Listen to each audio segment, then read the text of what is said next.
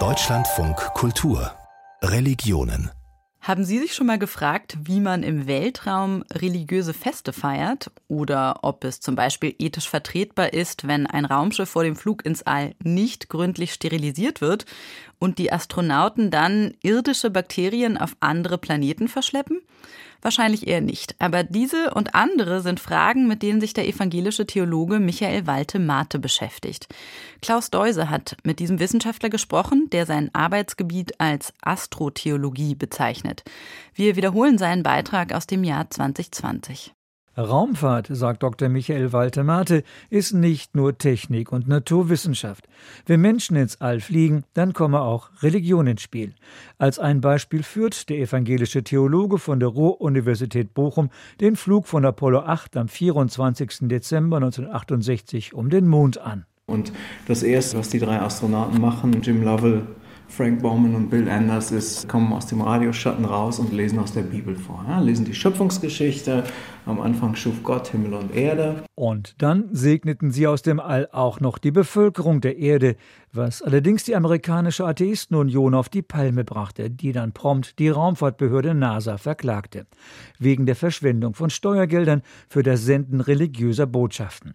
Als 1969 Neil Armstrong und Buzz Aldrin auf dem Mond landeten, bat Aldrin das Raumfahrtzentrum in Houston um eine kurze Auszeit. Er möchte eine Zeit der Stille haben, um über die Ereignisse des Tages reflektieren zu können. Und dann packt er einen mitgebrachten Kelch aus und Wein und dann feiern die beiden Abendmahl auf dem Mond. Aus guten Gründen wurde diese religiöse Zeremonie im All nicht über die Funkverbindung kommuniziert.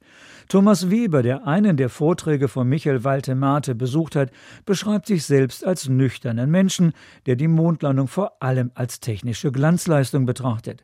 Gleichwohl räumt er ein, die Betrachtungsweise in der Mondumlaufbahn auf die Erde zu schauen, muss gewaltig sein und überwiegend emotional sein und religiöse Gedanken kann ich mir vorstellen, könnten kommen. Zur Ergänzung, dass der sowjetische Kosmonaut Juri Gagarin dem damaligen Kremlchef Nikita Khrushchev auf Nachfrage bestätigt haben soll, er habe Gott im All nicht entdecken können, ist übrigens nur eine aus systempolitischer Abgrenzung resultierende Anekdote.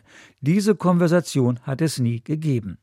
Michael Waltemate hat im Rahmen seiner Arbeit viele Kontakte geknüpft.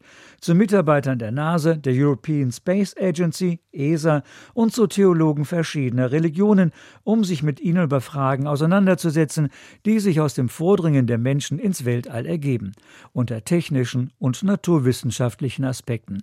Zum Beispiel, ob sich unter Umweltgesichtspunkten nicht schon jetzt zu viel Weltraumschrott im Orbit befindet.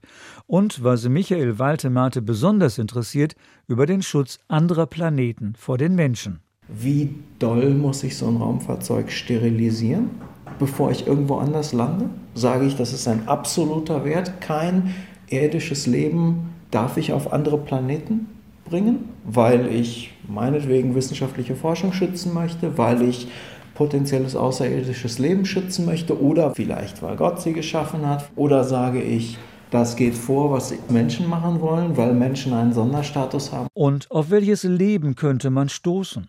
Zu dieser Frage zitiert Walter Mate den ehemaligen Direktor des Observatoriums des Vatikans, José Funes, der dazu feststellte, wir als Menschen können keine Grenzen für Gottes schöpferische Freiheit setzen. Will ich sofort mitgehen? Jetzt kommt's. Wir müssten damit rechnen, dass Gott andere Kreaturen im Universum geschaffen hat. Auch das leuchtet sofort ein. Und dann geht er einen Schritt weiter und sagt, was ist denn, wenn wir die Ausnahme sind? Wir sind die gefallenen Kreaturen und die anderen sind noch in Freundschaft mit dem Schöpfer. Vornächste Nachfolger im Observatorium des Vatikans ist Guy Consomaglio.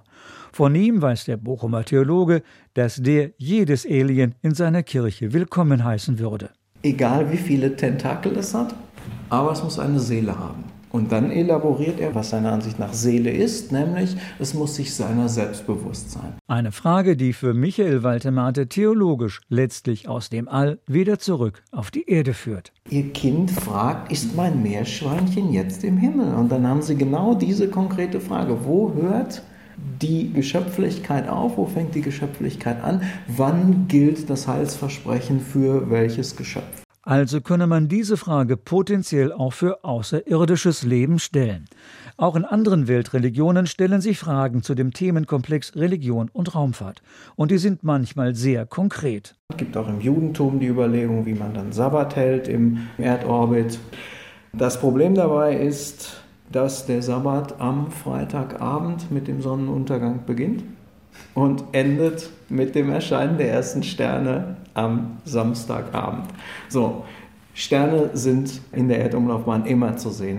Anlass dieser Frage war der Aufenthalt des ersten israelischen Raumfahrers Ilan Ramon auf der internationalen Raumstation ISS, der dann bei der Explosion der Columbia zu Tode kam.